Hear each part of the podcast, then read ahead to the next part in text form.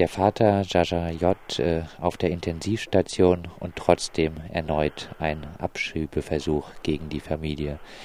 Wie bewertet der Flüchtlingsrat dieses Vorgehen des Regierungspräsidiums Karlsruhe? Also das ist aus unserer Sicht ein absoluter Skandal. Das ist durch nichts zu rechtfertigen, das ist äh, hinterlistig. Ich bin da jetzt einfach fassungslos, dass man das Verhalten gegenüber dieser Familie, die schon die ganze Zeit absolut daneben war und auch absolut rechtswidrig war, ähm, dass man das jetzt sogar noch unterboten hat ähm, mit diesem erneuten Abschiebungsversuch heute Morgen. Warum rechtswidrig? Also es ist rechtswidrig zum, auf jeden Fall deshalb, weil die Abschiebung einen Monat im Voraus anzukündigen ist, wenn Leute mehr als ein Jahr geduldet sind. Ähm, die Frage, ob es jetzt zulässig ist, das Abschiebungshindernis plötzlich nicht mehr anzuerkennen, ohne den Leuten die Möglichkeit zu geben, dazu zu Stellung zu nehmen zu dieser neuen Bewertung. Das ist zumindest höchst fragwürdig. Also es gibt da eine ganze Reihe von Aspekten, aber aus meiner Sicht ist es auf jeden Fall ohne Zweifel rechtswidrig, wenn keine Belehrung äh, einen Monat im Voraus stattgefunden hat über eine bevorstehende Abschiebung. Und das ist definitiv nicht der Fall. Wie gesagt, äh, Sascha J. liegt äh, nach dem Abschiebeversuch auf der Intensivstation. Was bedeutet jetzt äh, dieser erneute Abschiebeversuch für die Familie? Also es bedeutet auf jeden Fall, dass sie jetzt sich überhaupt nicht darauf verlassen können, dass die Behörden sich rechtskonform verhalten. Es gab ähm, letzte Woche hat ja der Anwalt der Familie sofort reagiert auf den Abschiebungsversuch, hat ein Schreiben gerichtet an das Regierungspräsidium, hat darauf hingewiesen, warum es äh, seiner Meinung nach aus mehreren Gründen rechtswidrig war, äh, hat neue Atteste vorgelegt zur Frage der Reisefähigkeit, Reiseunfähigkeit von äh, Herrn J. Und dann wurde ihm gesagt, das Regierungspräsidium könne jetzt erstmal dazu keine Stellung nehmen, weil die zuständige Sachbearbeiterin nicht da ist und erst am Dienstag oder Mittwoch wiederkommt. Jetzt ist es natürlich so, dass es gut gewesen wäre, da eine Zusicherung zu haben vom Regierungspräsidium, ähm, dass man erstmal nichts weiter unternimmt in Sachen Abschiebung, bevor man das zumindest geprüft hat, was der Rechtsanwalt da eingereicht hat.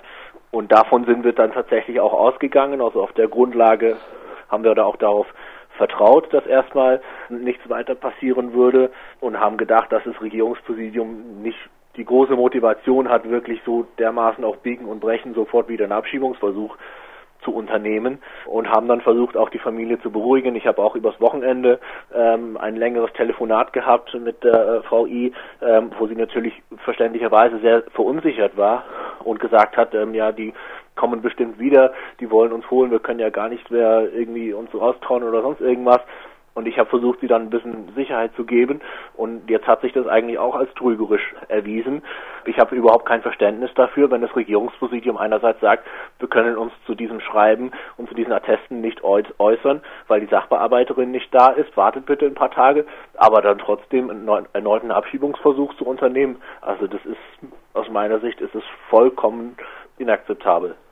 Trotz der äh, psychisch labilen Situation des Familienvaters scheint ja das Regierungspräsidium jetzt äh, davon auszugehen, wenn sie einen zweiten Abschiebeversuch jetzt unternommen haben, dass äh, Sascha J. Äh, reisefähig äh, ist, seine äh, Reiseunfähigkeit nur vorgeschoben? Also ich kann mir nicht vorstellen, wie man argumentieren kann, dass jemand, der auf der Intensivstation liegt, reisefähig sein soll. Äh, also da müsste man zumindest kurzfristig, solange er auf der Intensivstation ist, müsste man meiner Meinung nach äh, davon ausgehen, dass er nicht reisefähig ist. Ich bin kein Mediziner, ich kann das jetzt nicht fachlich beurteilen, aber ich denke, der gesunde Menschenverstand würde einem das so sagen, aber der gesunde Menschenverstand äh, hilft einem in, in, in Sachen äh, Abschiebungspolitik verstehen äh, normalerweise nicht wirklich weiter. Man kann auch nicht wirklich sagen, was die Behörden sich dabei gedacht haben mit dieser Aktion heute, was sie wirklich vorhatten, ob sie die Leute jetzt abschieben wollten, ob sie sie in Abschiebehaft nehmen wollten, wobei ich keinen Grund für Abschiebehaft sehe, aber denen ist da auch wirklich alles zuzutrauen, ob sie die Familie vielleicht auch separat abschieben wollten, die Frauen, die Kinder. Ich, ich weiß es einfach nicht. Ähm, und das ist halt eben auch das Problem, dass das Regierungspräsidium offenbar sich dazu berufen fühlt, einfach zu machen, was es will, ohne sich zu erklären gegenüber den Betroffenen, ohne gegenüber den Anwälten der Öffentlichkeit oder, oder sonst irgendjemandem. Und das ist eine Entwicklung, die mir wirklich wirklich Angst macht und äh, mir Angst macht, macht das den Betroffenen und den vielen potenziell Betroffenen natürlich um ein Vielfaches mehr Angst. Aber ich denke, das ist auch die, die Absicht dahinter. Eine Mitschuld an diesem harten Vorgehen schreibt ihr auch den Medien zu. Warum? Es wird ja häufig darüber diskutiert, ob nicht zu wenig abgeschoben wird, ob es nicht total einfach ist, sich vor einer Abschiebung zu drücken oder sich einer Abschiebung zu entziehen mit irgendwelchen vermeintlich vorgeschobenen Gründen. Da wird ja gerne darüber berichtet, dass es irgendwelche Ärztinnen oder Ärzte gibt, die irgendwelche Gefährlichkeitsatteste äh, ausstellen und dass man da irgendwie so einfach eine Abschiebung entgehen kann, so wie wenn früher die Mama einen Zettel geschrieben hat, dass man nicht in die Schule gehen kann an dem Tag. Ähm, das geht vollkommen an der Realität vorbei. Das hält sich allerdings immer noch hartnäckig und wir hatten vor ein paar Wochen, gab es in den badischen Neuesten Nachrichten, gab es einen Bericht darüber, wo es da hieß, da wird irgendwie überall getrickst und, und betrogen und Gefälligkeitsatteste und irgendwie wird überhaupt keiner mehr abgeschoben, weil die sofort irgendwelche Atteste kriegen. Und das ärgert mich, das macht mich sehr, sehr wütend, weil ich weiß aus meiner Erfahrung, dass das so äh, nicht stimmt.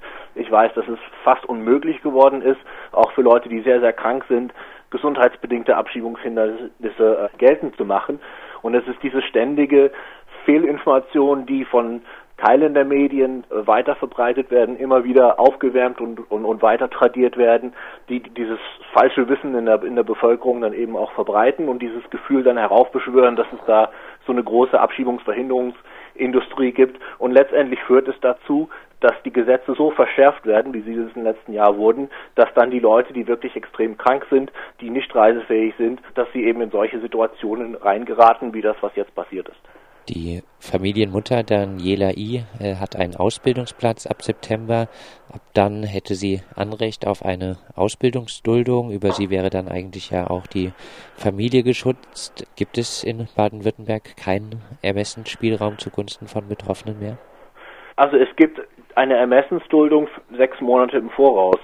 Das ist eine Vorschrift, die grundsätzlich gut ist, dass man dann eben auch in gewissen Zeiten im Voraus den Leuten Sicherheit geben kann, auch weil die eigentliche Ausbildungsduldung erst zwei Monate vor Ausbildungsbeginn erteilt werden kann.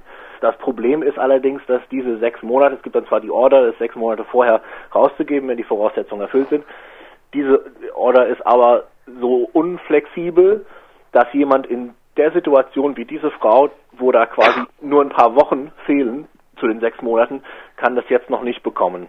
Und das ist das Problem, wenn jetzt versucht wird, innerhalb dieser paar Wochen, bevor sich dieses Fenster quasi öffnet, die abzuschieben, dann kann es sein, dass sie das jetzt gar nicht mehr diese Duldung bekommen kann, weil es ein Ausschlussgrund ist für die Ausbildungsduldung und damit auch für die Ermessensduldung, wenn äh, konkrete Maßnahmen äh, zur Abschiebung äh, äh, bevorstehen. Das würde dann zum Beispiel heißen, wenn da jetzt schon ein Flug gebucht ist, die, wenn die Familie auf einem Abschiebungsflug gebucht ist, dann könnte man ihnen diese Ermessensduldung verweigern und ich habe ein bisschen die Befürchtung, dass man versucht, äh, genau das zu machen, angesichts der Tatsache, äh, dass sich da eine Perspektive auftut, um ihren Aufenthalt dauerhaft zu verfestigen, dass so ein bisschen die Devise läuft, jetzt müssen wir die schnell loswerden, sonst werden wir die gar nicht mehr los.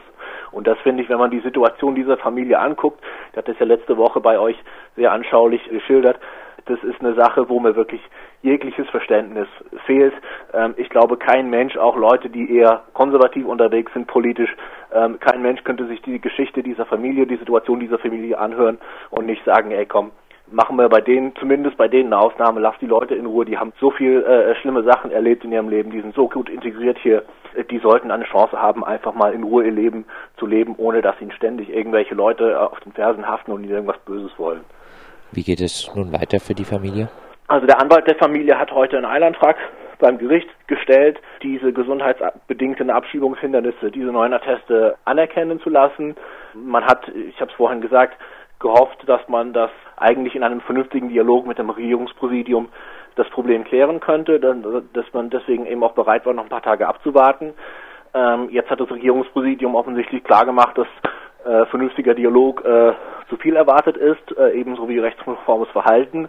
Und deswegen hat man sich entschlossen, jetzt eben äh, das Gericht einzuschalten, um da eben auch die Sache rechtlich zu klären und hoffentlich auch zumindest vorübergehend Rechtssicherheit für die Familie herzustellen und dass diese akute Abschiebungsgefahr idealerweise jetzt erstmal gebannt wird und dass man dann eben schauen kann, was sich dann für längerfristige Perspektiven ergeben. Und ich hoffe, wenn es gelingt, diese akute Abschiebungsgefahr für die nächsten paar Wochen zu bannen, dass dann vielleicht auch diese längerfristige Bleibeperspektive dann tatsächlich auch gegeben ist. Aber wie wir sehen, sind die Behörden dabei, das mit aller Macht zu verhindern. Abschließend angesichts des jetzigen Falls die Forderung an die grün geführte Landesregierung? Also ich denke, wenn die Behörden anfangen würden, sich an die Gesetze zu halten, wäre das schon mal äh, ein Schritt vorwärts.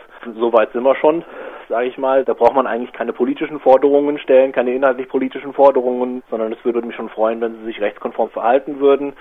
Ich fordere einen sofortigen Stopp dieser unsinnigen Sammelabschiebungen in die Westbalkanstaaten, die es schon seit Jahren gab, die wir schon von Anfang an kritisiert haben, weil wir gerade die Situation der Minderheit der Roma in den Balkanstaaten überhaupt nicht ausreichend berücksichtigt finden im Asylverfahren. Aber wir sind jetzt an einem Punkt angelangt, wo da so wenig Leute aus diesen Ländern hierher kommen und Asyl beantragen, dass man offensichtlich sich schwer tut, die Flüge voll zu bekommen und deswegen hinter Menschen her ist, die seit ganz langer Zeit hier sind und die dann besonders rücksichtslos verfolgt. Und das ist jetzt, treibt die ganze Sache noch zusätzlich auf die Spitze. Also da muss man meiner Meinung nach wirklich diese beängstigende Abschiebewahn beenden, der wirklich Ausmaße angenommen hat, geht über den Rechtsstaat hinaus und wir haben Leute, die in Angst leben, ähm, wie diese Familie und viele anderen auch. Und wir haben das Gefühl, dass hier die Abschiebungsindustrie angesichts dieser Stimmung, die herrscht, wirklich total durchdreht und dass da überhaupt keine Regeln mehr gelten. Und es ist wirklich eine sehr, sehr beängstigende Entwicklung. Da sagt Sean McGinley, Geschäftsführer des baden-württembergischen Flüchtlingsrats. Mit ihm haben wir über den erneuten Abschiebeversuch gegen eine Roma-Familie aus Nagold gesprochen. Der Mann der Familie liegt nach der letzten versuchten Abschiebung auf der Intensivstation. Ab September hätte die Mutter der Familie einen Ausbildungsplatz.